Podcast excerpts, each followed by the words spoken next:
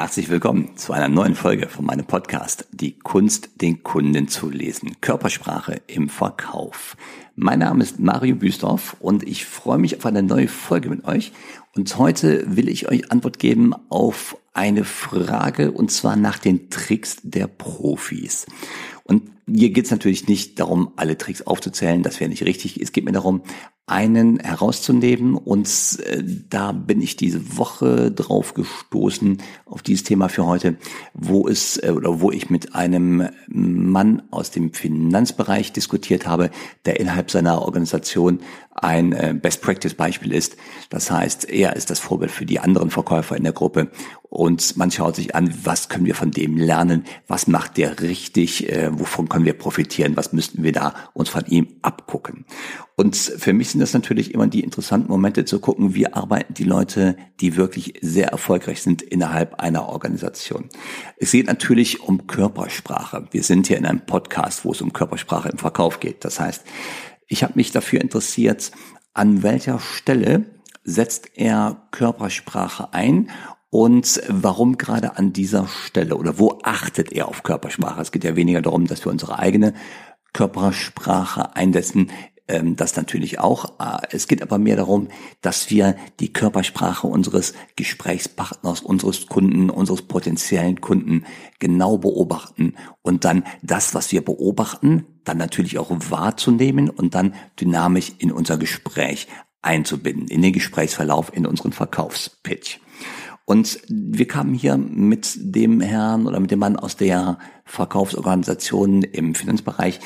Da geht es von den Produkten her um Altersversorgung, Altersvorsorge natürlich. Und äh, da ging es um die Situation im Gespräch, wo er sagte, ich schaue immer drauf, wenn ich mit den Leuten in die Bedarfsanalyse gehe. Ich möchte irgendwas sehen, wo die Person ähm, entweder erschrocken guckt oder die muss sich Sorgen machen, ne? sagte er so zu mir. Ich muss wirklich sehen, dass der sich Sorgen macht, dass sie sich Sorgen macht. Und wenn ich sowas nicht sehe, dann gehe ich auch nicht weiter, bevor ich das nicht wirklich dort im Gesicht gesehen habe. So, für mich natürlich ein Satz mit ganz viel Bedeutung. Das heißt, er achtet auf die Emotionen aus der Familie Angst. Und zwar dann, wenn es um die Bedarfsermittlung geht. Wenn er mit Menschen über Altersvorsorge redet, ist natürlich immer sehr vorteilhaft zu zeigen, wie wäre denn die Versorgung aus heutiger Sicht, wie viele Euros bleiben denn da im Monat oder haben wir denn zur Verfügung über verschiedene Quellen und wie hoch wären denn voraussichtlich die Ausgaben, die man einmal im Alter hätte, wenn man in den Ruhestand geht. Und in der Regel kommt da etwas raus, wo nachher die Rechnung zeigt, ja, das Geld reicht vorne und hinten nicht im Alter. Und das ist der Moment, wo der Verkäufer mir sagte, in dem Moment will ich sehen, dass der Kunde sich Sorgen macht. Und Sorge gehört zur Emotionsfamilie Angst. Und diese Emotionsfamilie, die ist äh, ziemlich groß. Da ist natürlich alles drin an Emotionen von äh, Furcht. Also jemand guckt äh, wirklich besorgt, jemand guckt verwirrt, da guckt jemand ängstlich. Ähm, das geht aber auch genauso in die andere Richtung, wo jemand panisch guckt, also richtig panisch. Das sind alles Emotionen aus dieser Emotionsfamilie Angst. Und das heißt, der Mann hat in seinen Verkaufspitch eine äh, einen Prüfstand eingebaut. Bei der Bedarfsermittlung beim Kunden geht es darum, er möchte irgendetwas aus dieser Emotionsfamilie Angst sehen. Das ist natürlich ein ganz, ganz schlaues Vorgehen. Äh, ich nenne das bei mir in den Seminaren, das ist das emotionale Verkaufsskript. Jeder hat ja ein normales Verkaufsskript, einen normalen Pitch, mit dem er vorgeht im Gespräch. Der schleift sich über die ähm, oder mit der Erfahrung, die wir sammeln, schleift sich das immer besser ein, der wird immer besser. Und was ich hier mache in diesem emotionalen Verkaufsskript, ich nehme die Punkte dazu, diese Prüfsteine, wo ich die Emotionen mitprüfe, die ich mir in dem Moment von dem Kunden wünsche.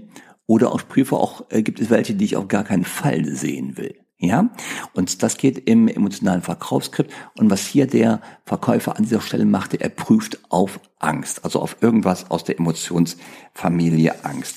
Und mir geht es darum, und das wissen wir einfach aus ganz vielen äh, Beobachtungen, Studien und äh, aus vielen Quellen, Menschen, die im Erwachsenenalter im Verkauf arbeiten, erkennen ganz grob über den Daumen jede zweite Emotion die ein Mensch zeigt, des, äh, die Person gegenüber. Und jede andere Emotion, die jede andere zweite Emotion, also die andere Hälfte, wird nicht oder falsch erkannt. Und das ist natürlich ein dramatischer Wert. Heißt, wenn man das jetzt auf den Straßenverkehr überträgt, über jede zweite rote Ampel würde man drüber fahren, weil man entweder die Ampel nicht sieht oder das Rot nicht erkennt, das heißt, das Rot als Farbe nicht deuten kann. Und das wieder zurück jetzt in den Verkauf. Wenn ich jede zweite Emotion nicht oder nicht richtig deute, heißt das auch in dieser Familie Angst. Sehe ich nicht alles, was ich sehen müsste oder sollte. Und bei mir in den Seminaren geht es darum, das, was wir mit dem Bauchgefühl sehen, so ungefähr jede zweite Emotion, die wir richtig dann auch deuten, ähm, diese zweite, jede zweite Emotion, diese Zahl auszubauen und zwar mit System, mit einer Beweiskraft, wo wir sicher sein können, das, was ich gerade gesehen und beobachtet habe, das ist etwas aus folgender Emotionsfamilie. Ja, also mir geht es darum, dass wir das, was wir sehen und beobachten, mit Beweiskraft dann auch als Emotion einstufen können. Und das sind die Momente, wo ich weiß, da ist es möglich, selbst einen wirklichen Profi, der schon gut unterwegs ist und wirklich als Vorbild innerhalb seiner Organisation taugt ähm, oder als Vorbild dient, noch die Leute wirklich noch besser zu machen, indem sie noch mehr Emotionen erkennen. Und jetzt, damit ihr was mitnehmen könnt aus diesem kleinen Podcast hier heute, wie kann ich denn zum Beispiel Angst erkennen? Angst ist so eine unglaublich wichtige Emotion, die zu beherrschen, weil Angst, äh, also beherrschen heißt, diese zu erkennen, ähm, Angst spielt eine große Rolle in vielen Bereichen. Vor allem bei mir in den Seminaren mache ich ja immer einen Exkurs in den Bereich äh, unausgesprochene Einwände erkennen oder auch Lügen aufdecken. Und also versuchen, Lügen aufzudecken. Ne? Das ist ein Riesenthema. Das weiß jeder, der bei mir in Seminaren ist. Da muss man sehr respektvoll mit umgehen. Wenn wir aber um unausgesprochene Einwände äh, uns bemühen, diese zu erkennen in Gesprächen, dann spielt Angst eine Rolle, weil es gibt drei große Cluster, die wir beobachten. Natürlich so diese An also Angriffs- oder Fluchtemotionen, äh, die wir dann sehen und noch zwei andere, die ihr dann bei mir lernt. Und zu diesen Fluchtemotionen gehört natürlich die Angst. Und Angst, ähm, wenn man die beobachten, kann immer auch ein Hinweis auf einen unausgesprochenen Einwand sein. Hier an dieser Stelle in diesem Finanz ähm, Sales Pitch war es ein Wunschsignal. Und lass uns mal eben gucken, was macht denn überhaupt so eine Emotion Angst aus? Wie kann ich die denn erkennen, wenn ich in ein Gesicht schaue? Bei Angst, und das ist ein sicheres Zeichen, sind die Augenbrauen nach oben und zusammengezogen. Vor allem das zusammengezogen ist wichtig, weil es gibt andere Emotionen, wo ich die Augenbrauen nur nach oben ziehe. Bei Angst habe ich sie auch zusammengezogen und nach oben gezogen.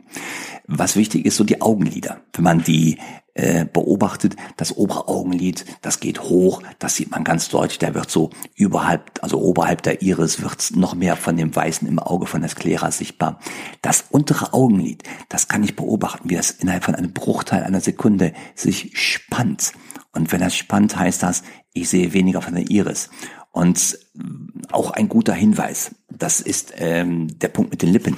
Die Lippen werden so seitlich auseinandergezogen, ja, so richtig breit auseinandergezogen.